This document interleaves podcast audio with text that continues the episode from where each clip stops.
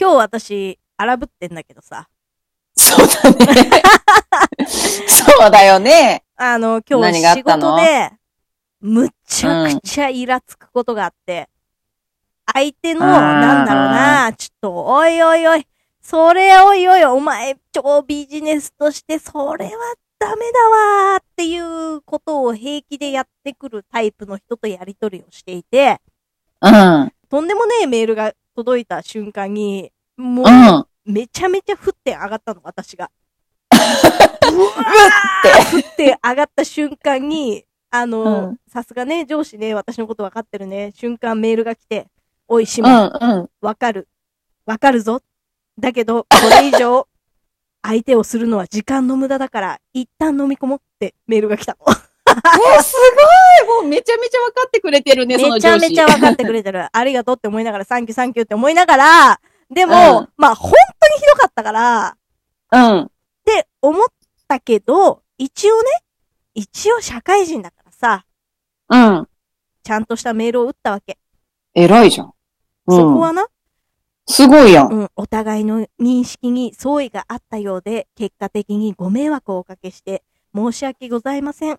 引き続き、よろしくお願いしますって、打ったわけ。メールを。大人すごいだよで、すごいすごいこのメールをね、私が打つまでに、まあ、どういう自分の中での戦いがあったかっていう話をしたいんだけど、うん。これね、マジでおら本っ当、てんな。いや、これ本当、マジで世の中の社会人のみんな、マジで使えるから本当聞いてほしい。はい。大人ごっこです。あの、健全な意味でごめんごめん。別に全然下ネタは言ってないんだけど、あの、基本さ、このラジオトーク内で話してる、うこん。の私、下という人格。これがマジで死に近いわけよ。そうだね。そう。でも、このまま生きたら、やっぱさすがに社会人生活で支障があるわけ。うんうん、うん。でもさ、社会人ってさ、もうマジクソみたいなやつめちゃめちゃいるやん、会社とか。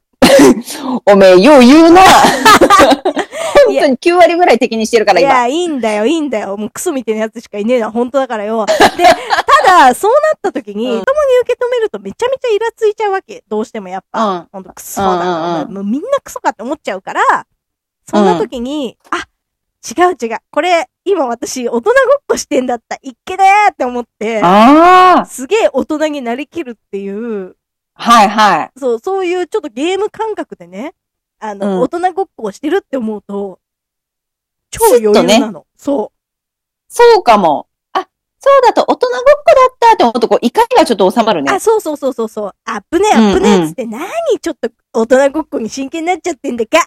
へへっつっで、へえっつって。いて、やーすごい悟ったやん。いや、そうなの。これマジうん今日気づいちゃった。マジ最 強。すごいやん。くっさーって思いながら自分を押し殺して、ヘイトを溜めてたんだけど、あーあの、ヘイトを溜めない楽しみ方え、すごい。えめちゃめちゃ。最強説。いや、そうよ、これえ。大人ごっこ最強説、これマジで。ほんまやん。え、私も使ってみるわ。お、いいよ。これほんとマジで使ってほしい。胸胸バーン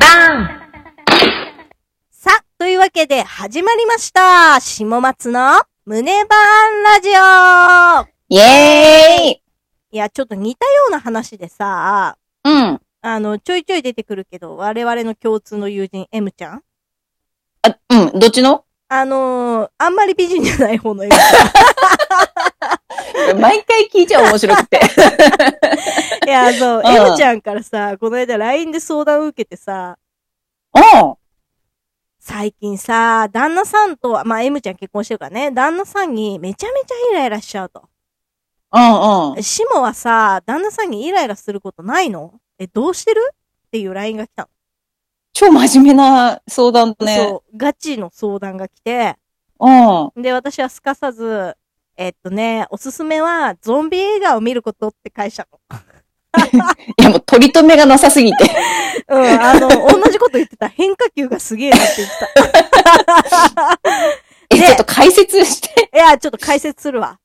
あのさ、やっぱ人間って、極限生きるか死ぬかみたいな状態になると、うんうあんのうん。自分がが死ぬ時の瞬間を結構リアルに想像するわけよ。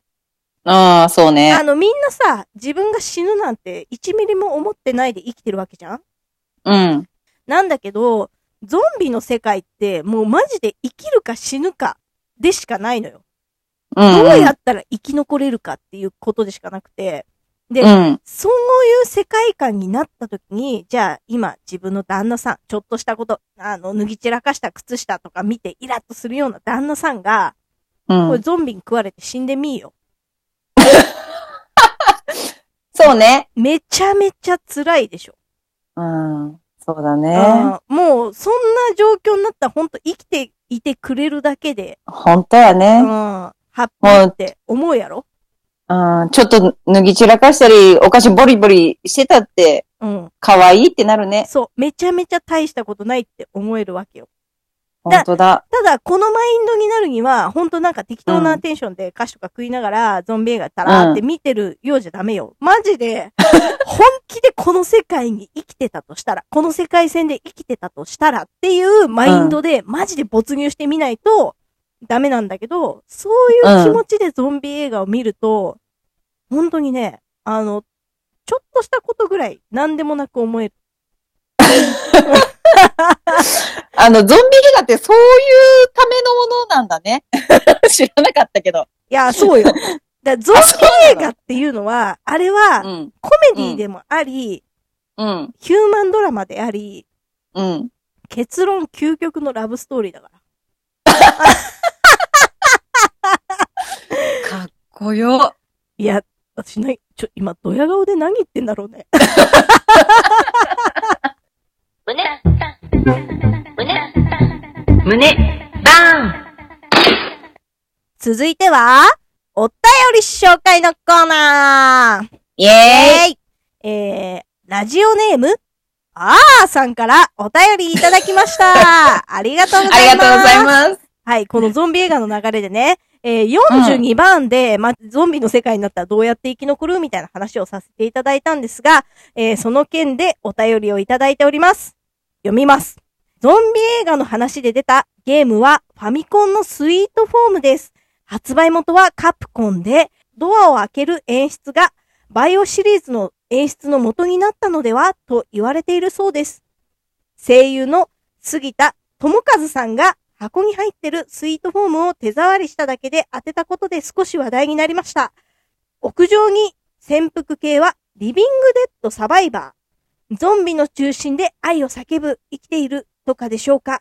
えー長文失礼しました。もやもやなどが解消されたら幸いです。とのことですね。すごいね。がとうございまありがとうございます。めちゃめちゃ詳しいな、あーささすがやん。な。うん。いつもニッチなところ来るけど。いやほんとさすが。さすがよな。あでもね、私これ知ってたよ。あの、杉田さんうがんスイートホーム当てるの知ってた。え、すごいやん。うん知らなかった YouTube で見た。え、杉田さんあれだよ。銀玉の銀さんだよ。え銀さんだよ。銀さん銀銀さんだよ。さんなの何回言わせねえ。付き合わされたわ。 ちょっと待って、テンション上がってマイクにコンって言っちゃった今。そうそうそうそうそう。スイートホームっていうね、カプコンから出てる、うんそのゲームが、まあ、後のバイオハザードにつながってくみたいなことを言うてたわ。えー、そうなんだ。あーまあでも私やったことないけどな。あのさ、この話さ、 ちょっと、ニッチすぎて誰もわからんのじゃん。誰もわからんよな、 本当に。うん、なんなら私もわかってねえ わ。うん。だ、だって今もうポケーとしてるもんね。早く終わんねへえーっかてな。なってるもん早ねく。終わんねえかな、この話って思あっんてだとなんでやねん。ええやろが。はい。というわけで、以上、下松の胸バーンラジオでした。次回もお楽しみにじゃあねー。